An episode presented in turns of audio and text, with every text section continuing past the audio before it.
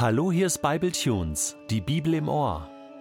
Der heutige Bible Tune steht in 2. Samuel 4, die Verse 9 bis 12 und wird gelesen aus der Hoffnung für alle.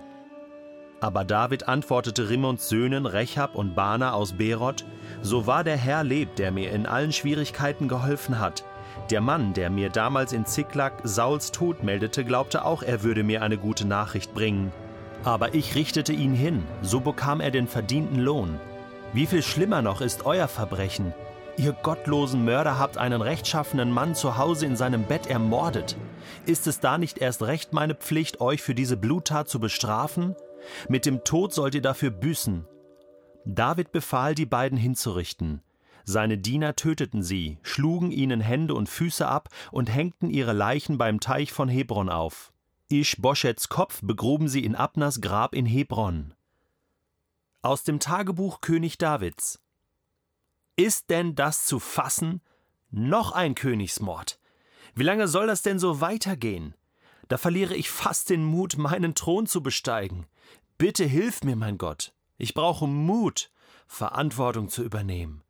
Weisheit, die richtigen Entscheidungen zu treffen. Kraft, um auch in schwierigen Zeiten durchzuhalten. Geduld, vor allem mit den Menschen, für die ich König sein werde. Danke Gott, dass du mein Hirte bist, auch in finsteren Tälern. Danke, dass du meinen Tisch im Angesicht meiner Feinde bereitest und meinen Becher zum Überlaufen bringst. Mir ist sehr bewusst, dass ich nicht auf die egoistischen Gräueltaten von Menschen angewiesen bin, damit sich dein Plan für Israel und mein Leben erfüllt. Das kann und das darf nicht sein. Trotzdem ist es nun so, dass ich wohl schneller als gedacht König von ganz Israel werden werde. Oh mein Gott, ich danke dir, dass ich das aus deiner Hand nehmen darf. Das Gute, den Segen, die Würde, das Leben. Ich will dir mit meinem Leben dafür danken. Gutes tun, andere segnen und Israels und damit deine Würde wiederherstellen. Dafür bin ich hier. Dafür wurde ich erschaffen. Das ist die Aufgabe eines Königs in Israel in Ewigkeit. Amen. Vielleicht entstand der Psalm 5 von David ja in dieser Situation. Herr, lass mich ein offenes Ohr bei dir finden. Höre doch, wie ich seufze. Meine Hilfeschreie sollen zu dir durchdringen, mein König und mein Gott, denn allein zu dir bete ich. Herr, in aller Frühe bringe ich mein Gebet wie ein Opfer vor dich und warte sehnsüchtig auf deine Antwort.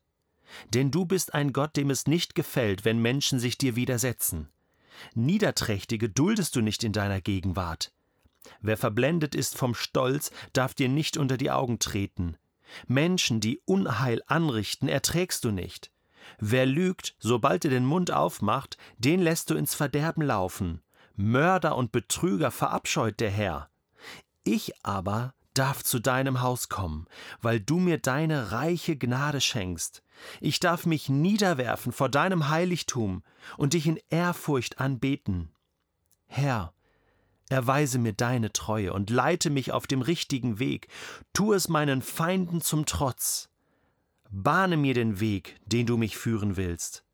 Aus dem Mund dieser Menschen kommt kein verlässliches Wort, ihr Herz ist voller Bosheit, ihr Rachen gleicht einem offenen Grab, und ihre Zunge gebrauchen sie nur, um zu betrügen. Sprich sie schuldig, o oh Gott. Sollen sie doch selbst zu Fall kommen durch ihre hinterhältigen Pläne. Verstoße sie, weil sie dir die Treue brechen und sich immer wieder gegen dich auflehnen. Doch Freude wird bei all denen herrschen, die bei dir Hilfe suchen. Ihr Jubel wird ohne Ende sein, denn du stellst sie unter deinen Schutz. So werden alle jubeln über dich, die deinen Namen lieben. Denn du, Herr, segnest alle Menschen, die dir treu sind, deine Gnade umgibt sie und schützt sie wie ein Schild.